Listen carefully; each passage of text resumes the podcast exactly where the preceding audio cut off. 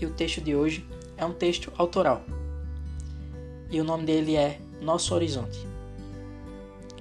Certo dia me deparei com um cenário de um céu meio alaranjado, meio azulado, cheio de nuvens e com vários edifícios que contrastavam com aquela bela vista, mas que davam um toque de realidade a tudo aquilo. E ao ver essa paisagem, automaticamente muitas coisas me vieram à cabeça. Sabe? Às vezes temos a sensação de que sabemos de tudo, que absolutamente todos os nossos planos foram milimetricamente calculados e não existe nenhum detalhe que a gente não tenha planejado. Mas aí a gente enxerga o horizonte e percebe como estamos errados. Isso é muito bom. Aquela vista me fez lembrar de tantos planos que fiz, tantas lembranças que tive, algumas pessoas que amei e ainda amo, pois elas fazem parte de mim. E ao contrário do que algumas pessoas podem pensar, isso não me deixou triste. Com toda certeza não me deixou triste. Ela me fez sorrir, me fez entender a beleza de não termos o controle sobre tudo o que vivemos. Imagine só, um mundo onde tudo acontece exatamente da maneira que a gente quer. Talvez no início isso fosse maravilhoso, mas depois de um tempo, as coisas perderiam a naturalidade que elas necessitam. Há muito mais beleza na naturalidade do que em qualquer outra coisa.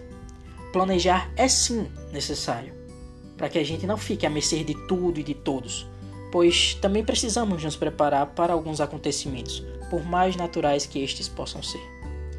Mas não podemos impedir as coisas de seguirem o seu próprio rumo também.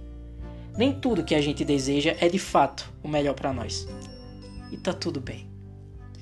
Um dos significados de horizonte é linha que parece unir o céu à terra ou ao mar, e que limita o campo visual do observador. Particularmente, tem uma definição um pouquinho diferente sobre o horizonte. Para mim, é a linha dotada de possibilidades na qual recai os nossos olhares e pensamentos, seja imaginando o futuro, seja lembrando do passado, ou até agradecendo pelo nosso presente. É a linha que não limita, mas imita a nossa percepção de mundo. É natural que alguns não entendam nossas visões, escolhas e até palavras, pois tudo o que faz parte de nós partiu ou parte de uma visão diferente e específica de realidades e vivências. É isso que mora na beleza das coisas. A imagem do meu horizonte é repleta de tudo o que acredito, e também dos meus medos, pois eles me fazem ser quem eu sou e é por isso que essa paisagem é tão bonita e real.